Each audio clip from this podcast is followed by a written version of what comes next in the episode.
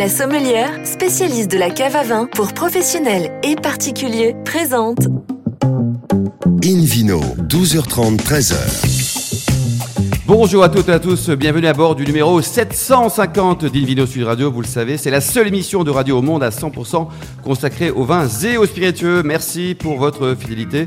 À m'écouter depuis la première émission en 2004, Philippe Forbrac, meilleur sommelier du monde et président de la sommellerie française. Bonjour Philippe. Bonjour Alain, bonjour à tous. 2004, 750 numéros, elle est pas belle ça, la vie ça quoi. me rappelle des bons souvenirs, ça en est passé depuis. Hein. Allez, un menu qui prêche, comme d'habitude, la consommation modérée et responsable. Aujourd'hui, nous ne sommes pas au restaurant bar à vin Nicolas à Paris, au 31 Place de la Madeleine, mais à Gassin, effectivement, accueilli au domaine de la Rouillère par son propriétaire Bertrand Le Tarte. Bonjour Bertrand. Bonjour, Merci Alain. de nous accueillir. Mais c'est grand plaisir. Mais c'est superbe chez vous, là. Il fait tout le temps beau ici ou pas?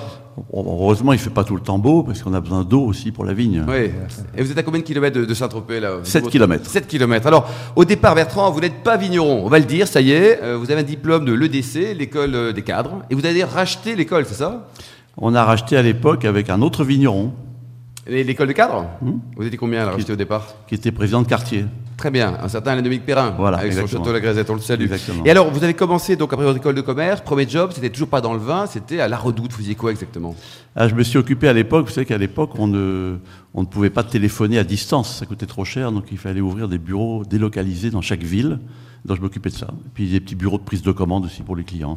Et ça remonte à loin. euh, hein. bah oui, c'est ça. Vous avez rejoint l'entreprise familiale Agnos. Alors racontez-nous un peu l'historique. C'est votre arrière-grand-père qui a fondé la société en 1898. Exactement. En 1898, il a créé un produit pour nettoyer et désinfecter les brasseries. Vous savez qu'à l'époque, dans le nord de la France et en Belgique, il y avait 2500 brasseries. Chaque petit village brassait sa bière. Ouais. Et donc, il avait Ça au- revient un peu à la mode, hein, les- le fait Oui, ça revient d'ailleurs. ça revient. ouais. Alors, ce qui est intéressant, c'est qu'il avait mis au, au point un produit qui était euh, un désinfectant efficace, mais qui n'était ni corrosif, ni euh, agressif pour le Il matériel. était presque déjà bio à l'époque. Exactement. Et alors, c'est toujours le même produit depuis euh, Ah non, non, 1898 non. Il n'a pas évolué Zéro innovation, zéro recherche Non, non, on n'a rien fait depuis. Bertrand. Bon, en plus d'un siècle, on a développé beaucoup de gammes de produits, et notamment, on est devenu le leader, euh, un des leaders mondiaux dans la lutte contre les infections nosocomiales. Mhm. Vaste sujet, qui est un sujet mondial, hein, puisque tous les pays sont concernés par ce, par ce problème. l'entreprise, donc, c'est une ETI. Combien de chiffre d'affaires pour combien de, de collaborateurs? Et puis, Bertrand, vous produisez en France, monsieur. On produit en France. Ouais. On produit en France. Combien de chiffre d'affaires? on a deux usines, on a trois usines, deux à Lille, une à Aubagne, et puis on en a aussi à l'étranger, bien sûr, mais l'essentiel en France. Combien de collaborateurs au total quoi 850. Donc c'est une ETI et vous travaillez aussi beaucoup hors de nos frontières. hein. 85 pays. 85 pays. En 18- 1998, vous avez réalisé le rêve de 100% des auditeurs de Invino Sud Radio. Vous avez acheté un vignoble. Alors racontez-nous, comment on atterrit en Provence? Il y a d'autres belles régions, le Bordelais, la Bourgogne, la Loire. Pourquoi ici, au- au- dans le paradis, on va dire? Alors pourquoi? Parce que je connaissais bien la région depuis tout petit, parce que je venais avec mes parents. Et après, j'avais une maison euh, très proche de Saint-Tropez. Et puis un jour, vous savez, au moment de la sieste, euh, tranquillement, euh, on lit Après les journaux. verre de rosé Après, oui. Ou avant, ça oui, oui. Et puis on, on lit les revues euh, locales, et puis il y a une revue qui s'appelait Côté Sud, qui s'appelle toujours Côté Sud d'ailleurs. Et il y avait une publicité euh, vignoble euh, dans la presqu'île de Saint-Tropez à vendre. J'ai téléphoné à l'agent immobilier qui m'a dit voilà, ça se trouve à tel endroit. Je suis allé voir, je suis monté dans le petit chemin que certains ont peut-être monté déjà, que vous avez monté tout à l'heure Oui, public. bordé d'oliviers et de vignes, et je suis tombé, amoureux de cette propriété que j'ai rachetée deux ans après. Deux ans après, elle appartenait à qui alors? Elle était, Elle appartenait à un Allemand, ouais. Euh, qu'il avait lui-même racheté déjà à un vigneron, puisqu'elle date de, de 1900 à peu près. 1900 quoi. Aujourd'hui, au total, c'est- gigantesque. Combien d'hectares et combien en vignes? Il y a 130 hectares, et dont 46 hectares de vignes. Et vous nous rappelez les principaux cépages qu'on trouve sur le. Les sur cépages, de, les cépages de la Provence, hein, donc essentiellement les grenaches, les cinsault, les syrah, les cabernet sauvignon, les rolls, les sémillons et les mourvèdres. Et en pourcentage, je suppose qu'il y a quand même une majorité de rosé, Bertrand. 70%. Ouais, 70%. Philippe Orbach, ce vignoble de Provence. Alors on en parle parce que est-ce qu'il est à l'image de celui de, de Bertrand? Il y, a- il y en a plus, il y en a moins, il y a quoi? C'est un grand vignoble, c'est un vignoble historique. C'est sûrement d'ailleurs le- l'un des plus anciens vignobles qui soit en France, puisque on, on- on prête aux Phocéens la création de ce vignoble six siècles avant Jésus-Christ, ceux qui ont fait un vignoble de, de référence. Euh, il faut dire que le- la viticulture s'est développée à travers le bassin méditerranéen et que c'est la porte finalement à l'époque de, ce qui est devenu la France depuis. C'est un grand vignoble dont l'appellation principale s'appelle Côte de Provence, mais tout autour de cette appellation repère, qui est droit à l'appellation d'origine contrôlée depuis 77, il y a d'autres appellations les coteaux varois, par exemple, à l'intérieur des terres, en remontant vers le secteur de Sainte-Croix, le Verdon, là-haut, qui donne des vins assez différents. L'image qu'on a de Provence, elle est essentiellement rosée aujourd'hui. C'est vrai. Vous produisez combien de rosés ici sur le domaine? 70%. Voilà, et c'est pas beaucoup finalement, parce que la moyenne de l'ensemble des appellations provençales est plus proche de 90% aujourd'hui de rosé que, que de 70. Mais il y a d'autres couleurs, et euh, on s'aperçoit d'ailleurs que les gens qui font très bon en blanc et en rouge font aussi de très bons rosés. Ça, c'est un, très bon repère. Et, euh, notamment, il y a des styles de, vins très différents, puisque entre le littoral qui baigne, parce que le secteur provençal, il démarre euh, à Nice avec l'appellation Bélé. Et il finit du côté d'Arles avec les Beaux-de-Provence. Entre les deux, il y a bien sûr les coteaux d'Aix en Provence, le secteur de Sainte-Victoire, la petite micro-appellation Palette juste aux portes de la ville d'Aix célèbre notamment pour son blanc. Le cassis aussi, mm. qui est tout à fait spécifique, c'est ce, fjord, ces calanques qui, qui rentrent à l'intérieur des terres. C'est presque aussi beau que Bagnols. C'est presque si beau. On, on, discute souvent tous les deux. C'est vrai que moi j'ai des petits. Je suis né à Marseille, donc j'ai vrai que j'ai un petit faible pour les vins de la un ambassadeur naturel. Et puis euh, j'ai une partie de ma famille qui est originaire du Var, puisque mon arrière-grand-père avait quitté euh, l'Italie, euh, la Ligurie à l'époque, pour venir s'installer et faire du vin du côté de Gonfaron. Et quel est le rapport avec votre cousin Luc Alphand? Luc, voilà, nous sommes tous les deux un peu le roi de la descente, il paraît. voilà. Euh, et, donc, euh, lui, qui a, d'ailleurs, lui, a acheté une, maison pas très loin d'ici, puisqu'il est du côté de, Sainte-Maxime, ah donc pas, très loin d'ici, effectivement. Donc, euh, pour revenir à la partie viticole, il y a ce chapelet d'appellation est baigné par la Méditerranée, bien entendu, et c'est l'image qu'on en a finalement, cette côte d'Azur baignée de soleil, et c'est ce pourtour méditerranéen. Bandol est un bel exemple aussi de très grands vins et de, de très jolis vignobles, mais il y a aussi tout l'intérieur des terres. Euh, le, massif des morts qui vient en protection également des, embruns marins. Il y a également l'intérieur des terres remontant euh, en altitude pour donner des vins qui ont beaucoup de fraîcheur, une acidité, un côté extrêmement désaltérant qui n'est pas nécessairement l'image qu'on peut avoir toujours de, des vins, de, Provence de façon générale, dans lequel le soleil a tendance à apporter un petit peu de, chaleur, et c'est la moindre des choses. Il y a aussi les îles aussi en Provence. On fait, on fait du, vin sur, euh, sur les îles de, de par exemple. oui. Sur Porquerolles. Euh, qu'on a survolé tout à l'heure en arrivant. Et donc, euh, il y, a cette multiplicité de styles qui fait que la Provence n'est pas juste un rosé désaltérant de soif comme bon en été. D'abord, aujourd'hui, le rosé, on en boit tout le temps. Oui, tout l'année. C'est plus un phénomène de mode, c'est vraiment ancré dans les habitudes. Ou ailleurs, J'insiste, l'air marin est très important pour le rosé. Ça fait des rosés très différents. Et nous, nous sommes sur une presqu'île. Mhm. Oui. Alors cette manie d'avoir des rosés qui sont blancs comme du blanc, t'as pas un agaçant ou pas ça? Pourquoi est-ce qu'on est tout le temps de plus en plus blanc? Philippe Orba, vous en pensez quoi? Euh, Alors c'est fait partie de ce qu'on appelle la tendance. Ah, c'est tendance. Euh, c'est vrai que le, côté rosé pâle, bon, ça c'est pas blanc blanc, mais c'est rosé pâle. Ah, c'est moins rosé rosé. Euh, c'est vrai que de temps en temps, il faut, selon l'éclairage, il faut faire attention parce qu'on peut effectivement se dire qu'on goûte du vin blanc. c'est une tendance qui, qui, qui, est née assez récemment finalement. Euh, pour donner des, vins qui ont plus de fraîcheur, une sensation aussi de mm. plus de légèreté. Euh, le côté, euh, ce qui est recherché aujourd'hui dans, dans, la plupart des rosés, même s'il y a des rosés plus vineux, un peu plus de gastronomie. Les Tavel, par exemple. Euh, oui, ou même en Provence, on peut produire, je pense à Bandol, par exemple, avec le Mourvèdre, des, rosés plus de garde même. Et moi, j'ai franchement eu de, des très belles émotions avec des rosés qui avaient dépassé une dizaine d'années sans aucun problème. En termes de gastronomie, aussi, ça va très bien. Oui, on a tendance à les boire vite. Hum. Alors les vignerons sont ravis parce que si on les boit vite, on, en rachète. Et c'est plutôt une très bonne chose. Euh, mais en même temps, ce sont des vins qu'on peut oser garder. Et vous, Bertrand, quand vous avez euh, débuté cette nouvelle aventure en 98, euh, vous avez eu un, mentor, un œnologue, vous avez observé comment ça s'est passé? Comment on fait pour avoir une double vie avouable, Bertrand? Alors, c'est assez compliqué parce que finalement, quand on, quand on arrive dans un milieu viticole, dans un domaine viticole, et qu'on ne connaît pas le métier, il y a énormément d'avis. Il y a autant d'œnologues ou de spécialistes de, la culture que d'avis. Donc il faut à la fin se faire son avis, son propre avis comme l'assemblage, il faut faire son propre assemblage. Parce que le vin, c'est d'abord une affaire d'homme ou de femme, puisque Vous travaillez avec votre épouse, Magali, que l'on salue. Voilà. Et donc, c'est un vin qu'on fait à deux, qu'on assemble à deux, avec l'aide, bien sûr, du, de l'onologue, évidemment, et, évidemment du, du, chef de culture. Mais la décision, elle doit être prise par nous, parce qu'il faut faire son propre vin. Et vous êtes allé voir les petits copains pour voir euh, d'autres domaines qui produisaient déjà des bons vins Bien sûr. Parce que le niveau qualitatif que vous avez acheté était quand même à, revoir, on va dire, à travailler. Ah, il était tout à fait à revoir, même. C'était ce que j'ai appelé euh, la belle endormie. C'est-à-dire qu'il y avait un potentiel énorme, puisque maintenant on, on peut le vérifier. Bien sûr. Mais la qualité du vin n'était pas bonne, les vignes étaient mal entretenues, la cave était très ancienne, enfin il fallait vraiment tout reconstruire. Philippe Aubrac, c- ces personnes comme Bertrand qui investissent dans le vin, c'est une bonne chose pour le milieu des, des vins et des spiritueux également. Ça, Mhm. Je pense que c'est une une- ouverture également. du Oui, c'est une bonne chose. Des gens qui arrivent avec une, une- une vision euh, plus peut-être plus large, avec aussi des réseaux qui sont différents, euh, avec euh, des moyens aussi qui sont qui sont euh, aussi louables. Parce que là, on a juste à côté de nous Et- là, les, cuves et les chais, ça coûte un petit peu de sous tout ça, Bertrand. Quand même, hein. pour, pour faire du bon vin, il faut, il faut y mettre un peu de- des moyens. Mm. Il ne faut pas penser que c'est qu'on est en Provence, on bénéficie effectivement de conditions climatiques particulières, euh, très favorables. Euh, mais euh, un vignoble, ça se, tient, ça se gère. Euh, ça se gère sur du long terme en plus au niveau de la viticulture elle-même et ensuite au niveau de la cave, pouvoir travailler en gravité comme ici, c'est-à-dire sans pomper, sans, trop d'interventions mécaniques qui peuvent brusquer les vins et notamment le rosé. On dit le rosé, le rosé c'est facile, c'est facile. C'est sûrement le vin le plus ancien qui a été créé parce qu'avant de maîtriser la, vinification en blanc et, en rouge surtout, il a fallu ben, avoir un certain nombre de connaissances. Et ensuite le rosé, euh, il faut, il faut y faire très attention.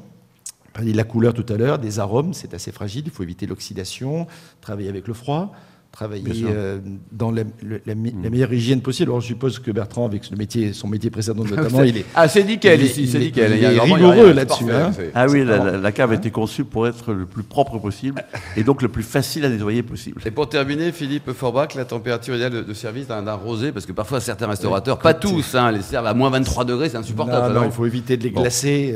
On dit que bon, euh, voilà, s'ils sont, euh, s'ils sont parfaits, 8, 8, 9 degrés, et même pour les vieux rosés, 12 degrés. Merci beaucoup Philippe Fabrac, merci également vous Bertrand Letartre. Dans quelques instants, retour au château de la Roulière. On parlera de restauration de gastronomie avec Stéphane Rimbaud, le chef de Bacaron du restaurant L'Oasis à Mandelieu.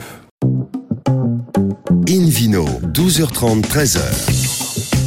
Retour au domaine de la Roulière, cette émission spéciale consacrée à la Provence. Nous sommes délocalisés en public à mes côtés Philippe Fabrac, Bertrand Letartre et puis un nouvel invité Stéphane Rimbaud, le chef deux étoiles du restaurant L'Oasis à Mandelieu. Bonjour Stéphane. Bonjour. Alors racontez-nous un mot sur l'histoire de ce bel établissement. Tout débute en 1954. Qu'est-ce qui s'est passé au tout début Je Stéphane vois que tu es bien informé déjà. Eh bien, il s'agit d'un jeune cuisinier qui est arrivé de chez Fernand Point, où il travaille d'ailleurs avec euh, Paul Bocuse, euh, euh, etc. Oui, Merci. et alors Et puis qui est descendu sur la côte d'Azur pour travailler au Carlton. Et il est tombé comme ça euh, aussi amoureux de la région, puisqu'il était franc-comtois d'origine, a trouvé une petite villa qu'il a transformée en pension de famille. Et de fil en aiguille, le talent aidant, il est arrivé en 1970 à en faire euh, un 3 étoiles. euh, au guide Trois Michelin. étoiles en débutant Ouais. par une euh, pension de famille. En quoi. 70, oui.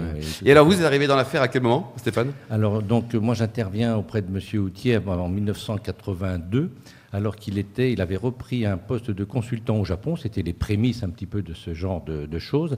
Il avait pris le relais de, son ami Paul Bocuse, qui, avait commencé à Osaka, puis qui était parti à Tokyo. Il avait donc donné son, son consulting d'Osaka à M. Houtier, qui cherchait donc euh, un chef pour le représenter.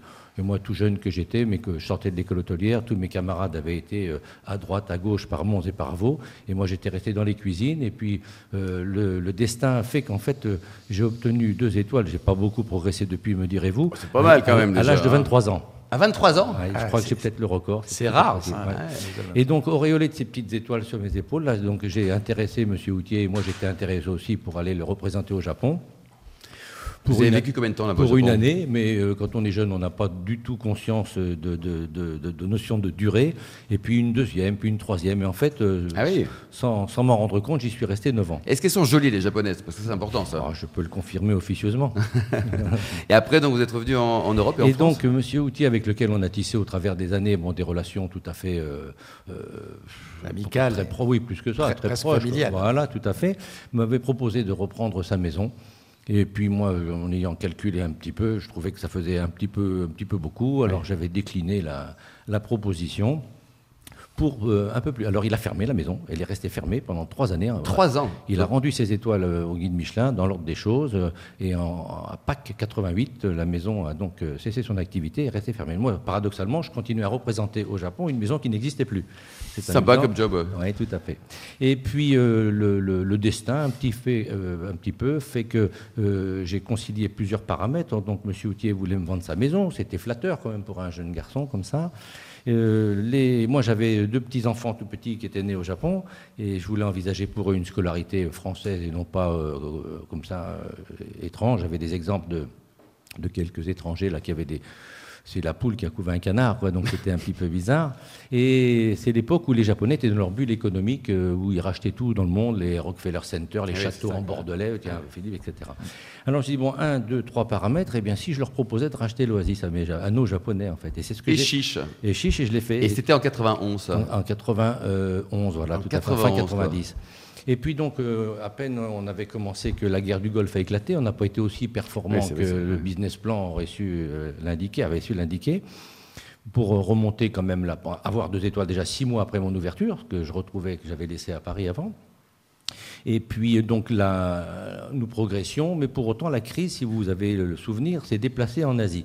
Et ce sont les Japonais qui, eux, se sont trouvés euh, malgré tout ennuyés. Et donc je leur ai racheté le restaurant. Un bon prix, là. À un prix un petit peu mieux, oui, bien sûr. Et aujourd'hui, donc Stéphane, vous bossez en famille, c'est ça? Absolument. Et donc, euh, moi, mes deux frères m'ont rejoint dans, dans l'opération, le, le cadet en cuisine et puis le, le Benjamin en pâtisserie. Et côté cuisine, donc deux macarons, votre philosophie, c'est quoi? Quels sont les, les éléments importants?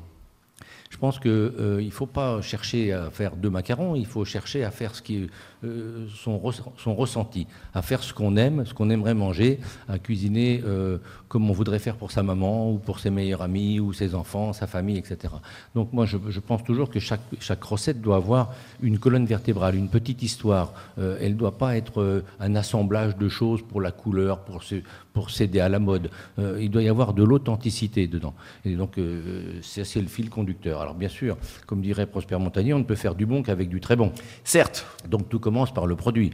Alors euh, un très très bon produit, même très peu travaillé, euh, peut s'avérer un, un grand plat. Si vous avez un beau rouget extraordinaire du matin et puis que Ça y est, on a faim. à peine, euh, voilà, c'est bien. Mais pour autant, il en va de, de- de- de cette considération pour toute la cuisine, parce qu'on pourrait résumer la cuisine à ne faire que du très simple. Mais on s'en lasserait aussi. Qu'est-ce qu'on a comme plat signature quand on vient vous voir donc au restaurant, donc l'Oasis Oh, ben, Il y, en- il y en- il y en- il y en a beaucoup. Allez, deux, trois plats signature. Bon, il déjà, on va reprendre des plats signatures que j'ai continué à faire vivre dans la maison, qui, qui étaient des plats signatures de l'Oasis euh, Oui. numéro un. Donc il y a le, le loup en croûte, qui, lui-même, d'ailleurs je l'ai écrit sur la carte, arrive de chez Fernand Point. C'est pour ça qu'il y en a un chez Bocuse et un chez Houtier. Ils, ils ont, ils ont- ils ont suivi des chemins parallèles, mais un, quelque peu différents, mais tout de même. Donc le loup en croûte, c'est un incontournable. On- Il y a la truffe surprise chez nous aussi, les œufs au caviar. Ça, c'est l'ancienne version. Après, moi, euh, arrivant du Japon, dans une maison qui avait quand même une connotation plutôt traditionnelle et classique. Les bons sashimi de Provence. Pas, tout- Bon. que- pas- pas que ça. Il y a bien sûr euh, un petit peu de, de- de- fusion, puisque pour moi c'était légitime. C'était pas céder aux sirènes de la mode. C'était ma vie. Vous savez, quand on est cuisinier, si on est normand, euh, on a des souvenirs de calvados, de crème fraîche, etc. Si on est niçois, c'est de l'huile et de la tomate. Donc euh, c'était légitime pour moi que de faire cette fusion, puisque dix ans de ma vie, ma foi, euh, c'est normal. Mais j'ai aussi rajouté à la maison une connotation terroir provençal qui n'était que très très peu présente dans, dans l'oasis de, de M. Houtier. Donc, une- à tel point d'ailleurs que j'avais une carte au départ avec trois volets. Tradition, euh, terroir, etc. Je les avais scindés. Il y avait des entrées dans chaque famille et des plats dans, dans- dans Ouais, chaque donc famille. trois grandes familles. Quoi. ouais. Voilà, voilà. Et alors, de façon générale, qu'est-ce qu'on peut dire sur la gastronomie en Provence, sur les plats, les spécialités? Vous qui avez pas mal bourlingué, notamment au Japon. Qu'est-ce qu'on peut dire sur Oui. C'est un pays gastronomique, il y a vraiment une, Bah, des chefs une- de talent, il y a une, offre. non, déjà, il y, a une, il y a- culture gastronomique euh, connue. euh, la on l'appelle généralement la cuisine niçoise, mais enfin, euh, on peut étendre ça à toute la Provence. Tout le monde connaît les bouillabaisse, les bourrides, les aïolis, euh, enfin, etc. Il y en a toutes. Donc, il y a une, une culture gastronomique euh, très axée justement sur euh, une qualité de, de produit, mais avec, euh, avec quand même un, un- un vécu. Et on, sa- on- on est un petit peu une extension dans la cuisine française, enfin un mariage, euh, c'est italo-provençal, si vous voulez. Italo-provençal. Un petit peu. influence. Philippe euh, vous en pensez quoi? D'abord, vous aimez, vous adorez la bonne gastronomie de Provence. Ça se voit, ça se sent. C'est c'est vrai, j'ai été ba- baigné par mes grands-mères d'origine provençale, donc voilà. qui m'ont fait découvrir la soupe au pistou. Nous, on avait le, le repas traditionnel, c'est la soupe au pistou, avec tous ces, ces légumes qui, qui- qui mijotent abondamment, et puis ce, ce fameux basilic qui vient relever tout ça. Ensuite, J'adore les pieds paquets, moi. C'est une, Ouais, des recettes, ouais, ouais, de mes recettes préférées. Et parce que côté gastronomie, il y a le vin aussi dedans. Donc c'est vrai qu'avec des pieds paquets, par exemple, un, un blanc un petit peu dense de Vermentino, on évoquait avec Bertrand tout à l'heure ce grand cépage qu'on appelle le rôle ici, mais qui donne des vins juste fabuleux, euh, ou certaines clairettes, vraiment très intéressantes aussi, un autre cépage blanc de la région. Et puis euh, l'adobe provençal. Avec des olives. C'est vrai que vous avez des oliviers aussi ici sur la propriété. Il y a combien d'oliviers d'ailleurs, Bertrand Oh, il y a, pour l'instant, il y a un hectare et demi. hein. Un hectare et demi, quoi, Mais on va, on D'ici planter. 3-4 siècles, il y en aura partout. Quoi, Non, pas trois, quatre siècles, J'espère qu'il y en aura, il y en aura avant. Et alors vous avez aussi, Bertrand, investi dans la restauration localement, c'est ça? Oui, là j'ai un partenaire dans la restauration. On a trois restaurants ici sur, euh, sur le port de Saint-Tropez. hein, dont, euh, Lesquels, par exemple, L'opéra qui, est- hein. l'opéra qui est très connu, bien entendu, hein, qui est, la- Oui. qui est le, le, le vaisseau amiral du, du groupe, hein, qui est un restaurant en même temps spectacle, hein, qui associe en fait la, la bonne cuisine, bien entendu, et aussi le spectacle. Et avec des danseuses, et avec euh, tout un. Et après, ce qui se termine souvent un peu en boîte de nuit. En troisième mi-temps, un peu Voilà. sympa, quoi. C'est un 3, un 3 en 1, on va dire. Alors justement, en, en Et 3 ensuite, en on a, ensuite, on a ouvert le. On vient d'ouvrir, là, juste à l'instant, euh, il, y a, il, y a, il y a 15 jours maintenant, un nouveau restaurant qui s'appelle La Petite Plage et euh, dont les plats sont signés par Éric Fréchon du, Oui. du Bristol à, grand à- chef s'il en faut. bon choix. On salue à. Paris, qui est un garçon charmant avec lequel on a vraiment une belle collaboration. Bien sûr. Et ensuite, on a ouvert aussi le, le jardin qui est au bout du port, et qui est un taille et dont la cuisine est signée par Madame Thiou. Et à de chaque Paris. fois, comme par hasard, l'établissement propose vos vins, je suppose. Ils sont censés proposer, mais non, pas seulement les miens, pas seulement les miens, parce que Stéphane, 23 ans, deux macarons. Aujourd'hui, quelques années de plus, toujours deux macarons. Le troisième, qu'est-ce qui se passe là pour- Le Graal, il faut aller chercher. C'est pour non ça que je dis que je progresse que peu. Mais ce Michelin, il a toujours autant d'impact, c'est-à-dire que dans l'esprit des gens, parce qu'avec les réseaux sociaux, c'est difficile de, de rivaliser quand même aujourd'hui, non? Oui, bien, bien, bien sûr que le- le- le- la, la chose a évolué, que d'autres guides ont perdu un peu de leur euh, influence, mais malgré tout, le guide Michelin reste la Bible de la profession. Pour des Français et les étrangers, pour les deux, vous dites. Pour hein les, pour les deux, ça donne le là. Vraiment, c'est c'est le- le- la hiérarchie dans nos. Il en faut un. Il- S'il y, en a- plus de Michelin, il n'y a plus non plus de, de hiérarchie. Ou alors il nous faut un, un parquer de la restauration qui nous met des notes, quoi. Mais Oui, c'est un peu l'esprit. hein, hein, voilà. Mais enfin non, le Michelin reste prépondérant. Prépondérant. Donc les gens viennent vous voir avec le, le petit guide dans la main ou alors le- l'appli. euh. Oui, et puis entre nous, euh, enfin, etc. On, on- on parle Vous des en pensez restaurants. quoi, Oui. Philippe Forbach? Parce que c'est vrai que certains disent bon, là, c'est fini, les- tous les guides classiques comme Gomillot, comme le Michelin, c'est c'est trop tard. Voilà, c'est mais- place à, à l'ère Macron de la gastronomie. Non, mais les- les gens aujourd'hui font des synthèses très facilement. hein. Il suffit de taper euh, sur Internet, euh, sur un moteur de recherche quelconque. Vous avez, vous propose effectivement les différentes approches. Et des gens comparent. Ouais. Si s'ils disent Michelin c'est bien, mais que Gomillot si, est moins bien, ils, ils font une sorte de synthèse un peu d'informations, plus tous les autres sites qu'on connaît tous. Et c'est, euh, c'est, c'est franchement utile. Et Michelin, comme le disait Stéphane, ça reste le repère, c'est la référence. La fameuse hiérarchie hum, quasiment mondiale. C'est très intéressant. Moi, j'aimerais juste euh, qu'on évoque euh, quelqu'un que j'aime beaucoup, qui fait partie de l'équipe depuis très longtemps, depuis 20 ans. C'est le sommelier de la maison, quand même. Ah bien sûr, on va être intéressé Pascal par le vin. Allons-y. Oui. Et comment Hein Je suis très, je Parce suis, qu'il euh, gère une cave juste Je suis fantastique. très très très heureux et, et c'est avec grand plaisir que je collabore, enfin qu'il collabore, que nous collaborons. euh, Que vous vous de- aimez, quoi, voilà. Depuis- non, mais c'est vrai depuis une vingtaine d'années au moins. Ah, c'est génial. Et donc, euh, il a vraiment, en termes de vin, chez nous, la, la bride sur le coup, parce Mhm. que c'est, il faut, il faut laisser faire les choses aux professionnels. Et notamment, il a été auréolé lors de la dernière session de- du titre de meilleur ouvrier de France. Là. Ah pas mal, comme vous, Philippe. Hein? Oui, j'en suis moi le président, Bah fondateur. J'ai- effectivement la il a chance fait plus encore, lui. mais de, de pouvoir faire un certain nombre de choses. Et, et- et Pascal est un, à la fois un très bon sommelier, mais aussi quelqu'un qui, qui, qui, qui- qui transmet, qui forme. Énormément. Il y a beaucoup, beaucoup de gens dans la région provençale qui doivent beaucoup, et les viticulteurs de la région, tous les gens des différentes appellations doivent beaucoup à des gens Ah, il, comme a, lui. il y a- beaucoup de Euh, confrères euh, étoilés exactement. qui ont des chefs sommeliers qui sont issus de la Donc, formation formés de Pascal. Pascal à. Et la référence, c'est combien de références total sur la- votre carte, ce- Oh, la carte, elle a à peu près, je crois, que 450 ou 500 même, références. mais on essaye de, on peut pas, on peut pas faire, voilà. il- mais c'est vraiment lui qui choisit. Je ne lui ai jamais, en 30 ans, enfin en 25 ans, imposé quelque choix que ce soit par euh, amitié, camaraderie ou euh, etc. Il Vous avez imposé aucun de vos copains vignerons Jamais. Vous aimez le vin ou pas, Stéphane Bien. Oh là, oui. Hein Vos trois meilleurs souvenirs On va commencer par le vin, on finira par le saké. Alors, qu'est-ce, qui- qu'est-ce que vous avez comme bon souvenir côté vin? Oh, d'innombrables, mais quand j'en ai bu trop, les souvenirs disparaissent après. Donc, euh, je- Mais plutôt vin français? Non, oui, j'aime bien. Et de Provence, je, je- je préfère les vins français, oui. Ouais. Après, les vins du monde, là, bon, enfin, on a le spécialiste en face de nous. euh, je, je les trouve agréables, flatteurs pour euh, euh, attirer dans le monde du vin les, les- les- les profanes, dirons-nous. Mhm. Mais quand on devient un peu plus averti, je pense que la complexité Cocorico. et la spécificité de nos vins euh, fait que c'est l'étape suivante. Je C'est l'étape suivante. Ouais, Vous en les- pensez les- quoi, les- Philippe Les vins du monde ont un côté exotique, Tiens, séducteur. souvent sur le vin du Japon, Très- ils font du vin très- déjà au Japon. On hein fait du vin au Japon, notamment de pas loin de, de- de- de Yamanashi, dans, dans une préfecture euh, juste à proximité, avec un cépage particulier qui s'appelle le Koshu. Voilà, bon, c'est- intéressant de les découvrir sur place. C'est pas le, ça vaut pas le voyage Le spécialement Koshu, pour vous ça. dites. Il y a d'autres choses qui sont plus intéressantes au Japon. Shu, ça veut dire vin, La alors. viticulture, exactement. Euh, dans la vallée, une vallée qui s'appelle la vallée de Kofu, exactement.